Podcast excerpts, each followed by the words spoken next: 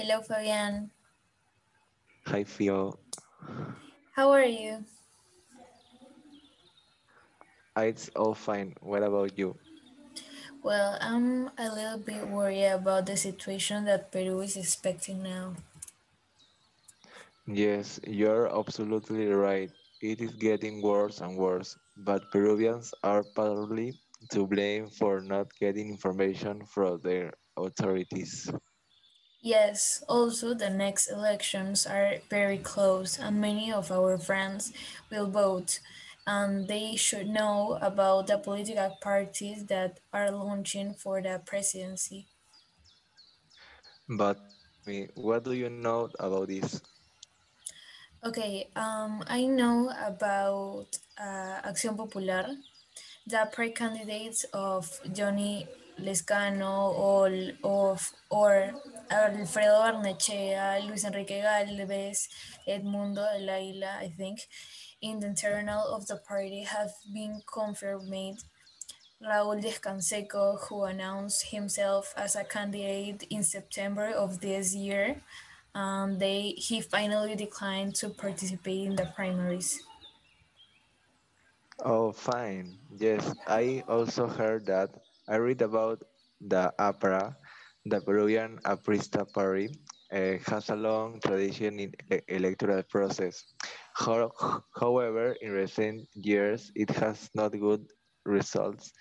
Um, so today, it is in the process of internal elections, and the official candidates are Nadia Vilches, Rafael Ceballos, and Juan Carlos Sánchez. Also, Abel Salinas, who had announced his candidacy, would support from a technical position. Yes, fine, that's fine. Also, I investigate about Fuerza Popular. Has um, they have Keiko Fujimori as its main figure. She has already run for president, I think, twice. Uh, his uh, her candidacy has not been officially confirmed, but we suppose that. And what has been confirmed in in the incorporation of the biologist Ernesto Bustamante as a candidate for Congress. He uh, he has also incorporated for the municipality of Lima, Patricia Juarez, to her team. But we also uh, need to know that Keiko Fujimori has faced an investigation for alleged crime of money laundering for the contribution uh, who would receive the money for Odebrecht company. Oh, that's information is cool because it's impossible that a supposed president have investigation for a alleged crime.